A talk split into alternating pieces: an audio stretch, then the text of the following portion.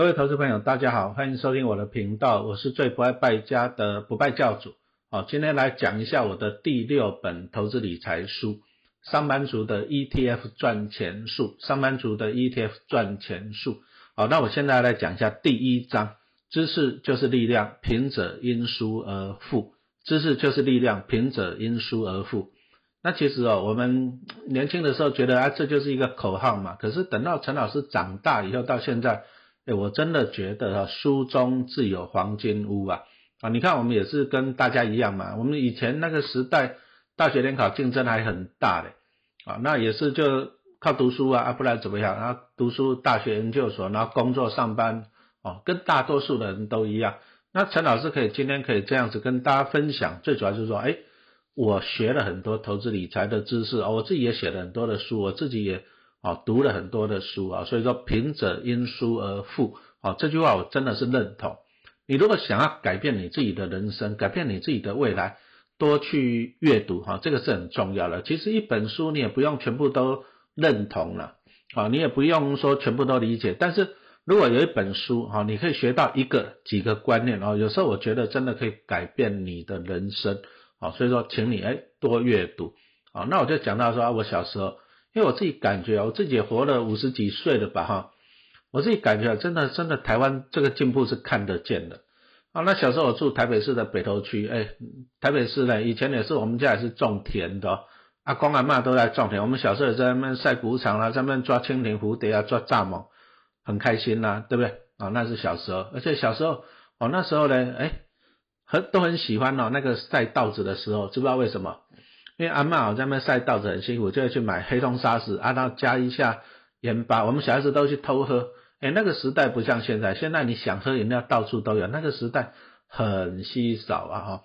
啊，你看啊，经济各方面都一直在发展，哦，这个真的是看得见。那我小时候住的就是那种传统那种三合院、四合院，那前面就一个很大的晒谷场啊。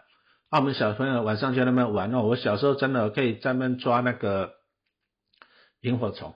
哦，真的抓得到，而且晚上看那个星星哦，真的北斗七星啊，猎户座都看得清楚，不像现在，现在真的是光害哦，都看不见了。小时候，小时候真的是感觉是比较。那我小小时候我就很喜欢看星星，因为那时候小时候就看卡通嘛，什么太空突击队、铁船长啊，你有你了解我讲什么，你就是有一点年纪的就对了。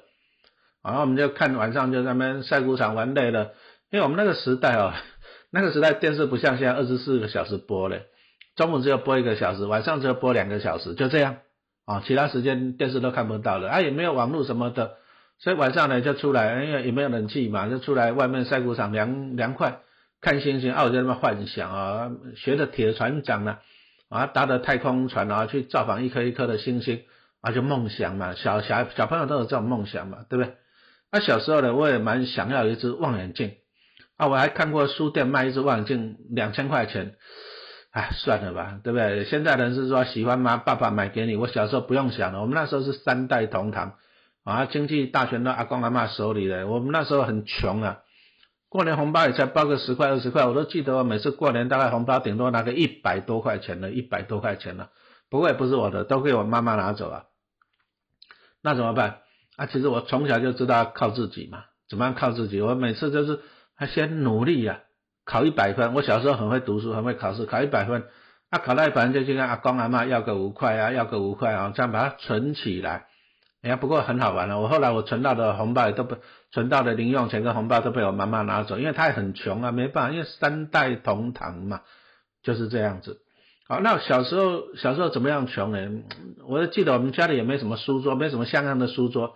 你你就想想看嘛，那个三合院里面要住。阿公阿妈还有住我们我我们一家，还有什么叔叔跟姑姑也住在一起的哦，那真的是很挤呀。啊，那个时代家家户户都有缝纫机，啊，都自己来。啊，缝纫机很好玩，上面就一个板子，板子把它打开了，啊妈，结果妈妈在那车衣服，我们小朋友就在那个板子上面读书啊。啊，那个时代是这样困苦的。所以，我因为我那时候读北投国小，所以我在放学的时候，我都习惯到那个。新北头公园哦，那边一家图书馆，就是现在很漂亮的那个图书馆，有没有？好，那我就跑到那边去。不过以前没有那么漂亮了啊，我都就跑到那个公园的大树下啊，利用黄昏哦，先读一下书再回家。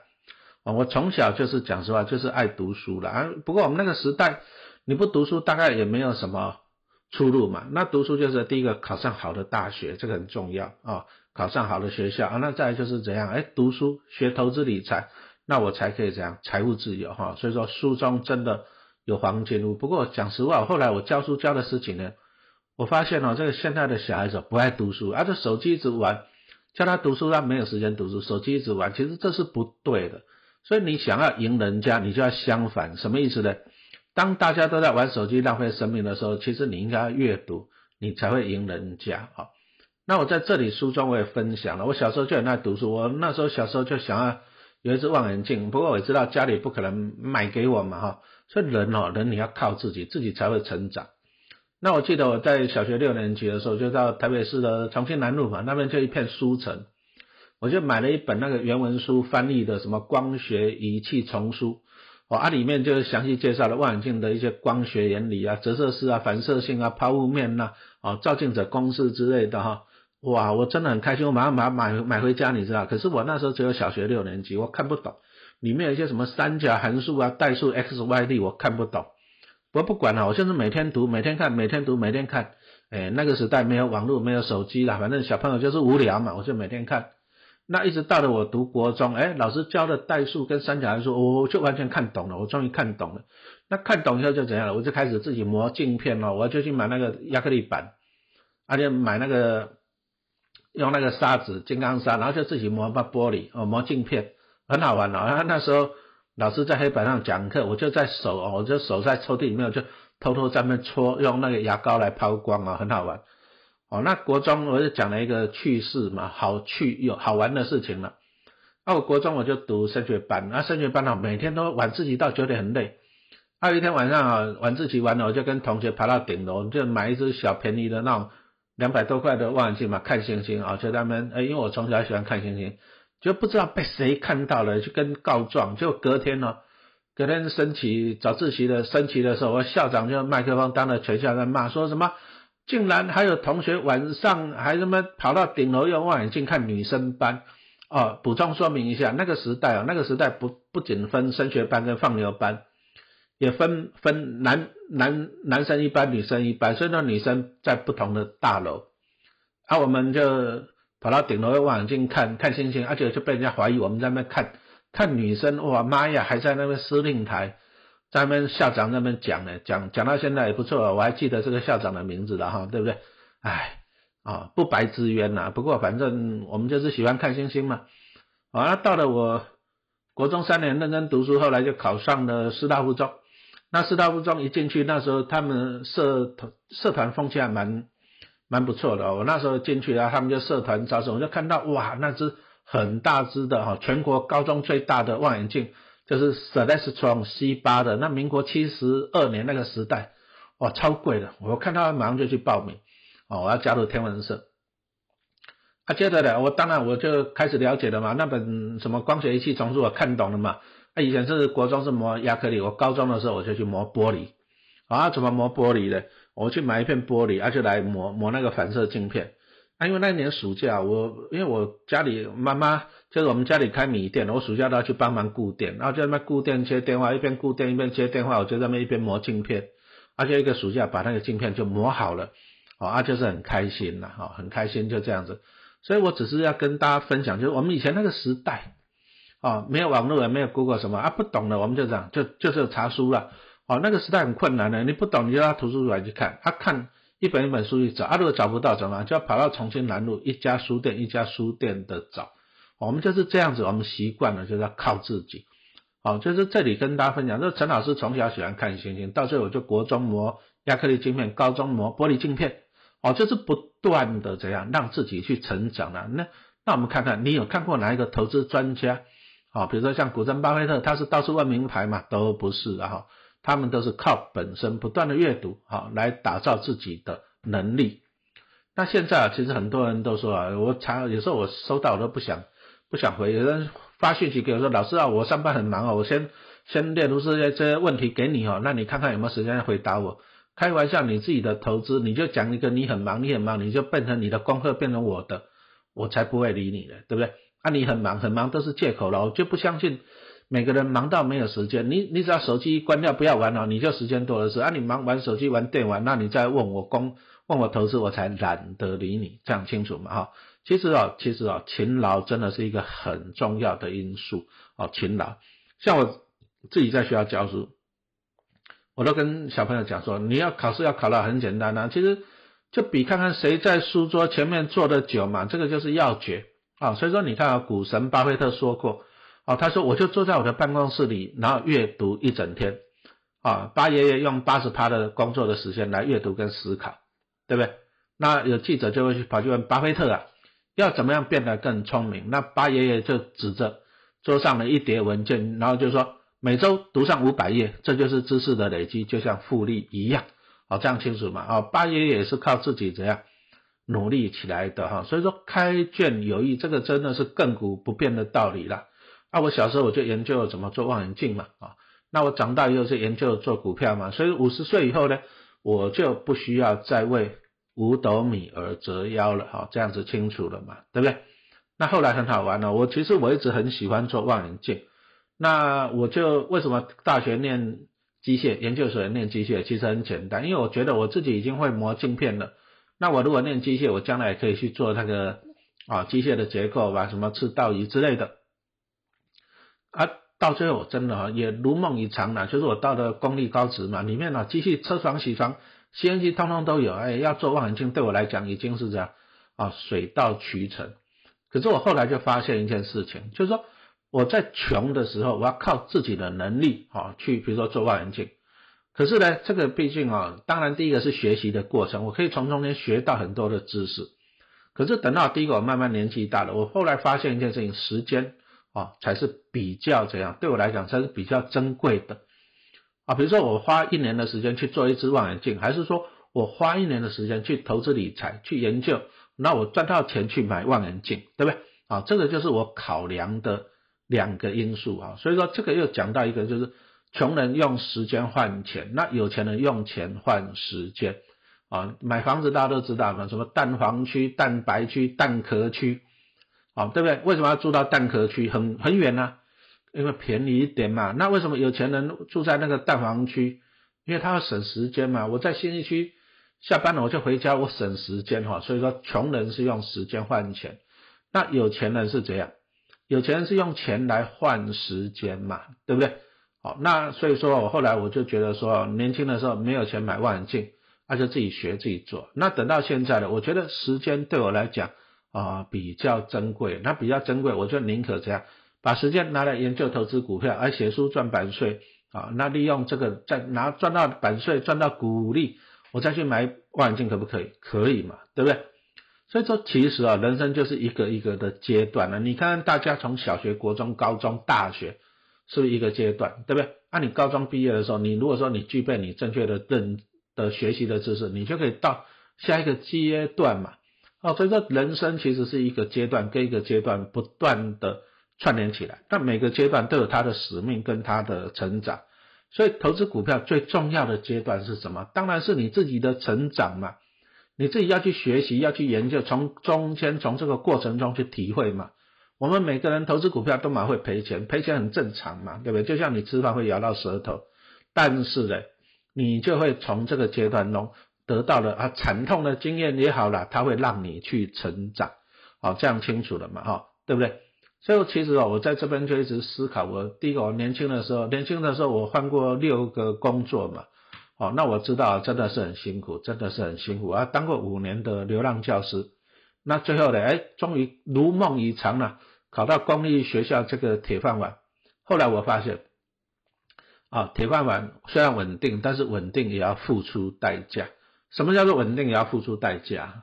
公务员他的缺点是什么？不能兼职啊，不能兼差啊，你的收入就稳定啊，你各方面都不能做啊。公务员呢稳定，但是你要付出代价。同样投资股票也是一样，有些人选择说啊，我要风险低的、稳定配息的，比如说关谷金控啊、中华电啊，对不对？好了，中华电好不好？好啊，但是它现在的殖利率大概四趴，稳定也是要付出报付出代价的，因为它就只有四趴。哦，那你如果说想要赚多一点，那怎么办呢？你就必须要怎样啊？你就必须要担一下的风险，哦，那我们活了二十几年，其实大家有没有一个感觉啊？这个二零二一年疫情一结束以来，哇，也不是结束了，就是比较淡化一点。就你看哦，哇，二零二二年开始万物皆涨呢，物价、房价一直涨，哦，真的也是很恐怖。我记得我那时候九月多，我去桃园一个见到我去跟他参观嘛，桃园哦，他给我说一瓶要开价四字头，四十几万。他说他其实在五月之前，疫情之前。一瓶只有开价三十几万，那你看一瓶就多了十万，那你如果五十瓶呢，就多五百万了，对不对？哦，通膨，那这个原因很简单啊，就是全世界一直印钞票救经济，到最后就是通膨。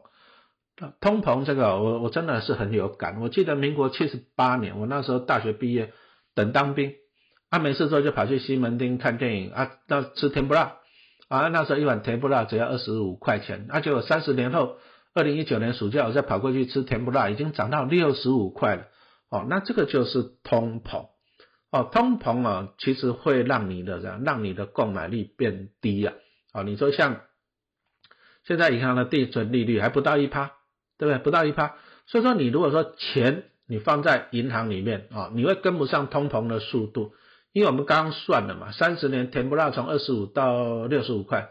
啊，那个通膨率是每年就是三点三五趴，可是你如果说钱放银行定存只有一趴一趴的话，那这样的甜不辣每年就是三点三五趴减掉一趴，还会贵上二点三五趴。也就是你把钱放银行定存，其实你会以后你反而会这样，你会吃不起。好，这个就是我们说安逸和稳定也是要付出代价的哦。哦，那结论还是一个，你真的你要懂投资。哦，懂投资，因为现在真的物价、房价真的，今年大家我相信大家都很有感了。哦，真的是很恐怖。可是，一般人会这样，一般人没办法应应啊。为什么没办法应应？因为你只有一份收入。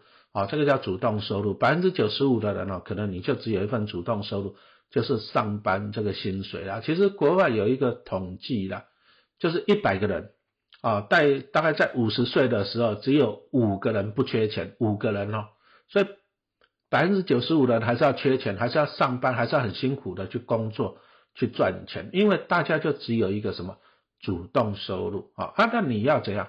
你要努力让帮自己怎样达到一个被动收入好，那陈老师就是跟大家分享嘛，我以前上班二十五年，我都是用时间用劳力去换钱啊，这个叫做主动收入。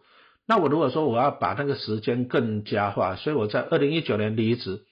好，舍弃这个铁饭碗啊，有舍才有得了。我刚讲到，人生就是一个阶段一个阶段嘛。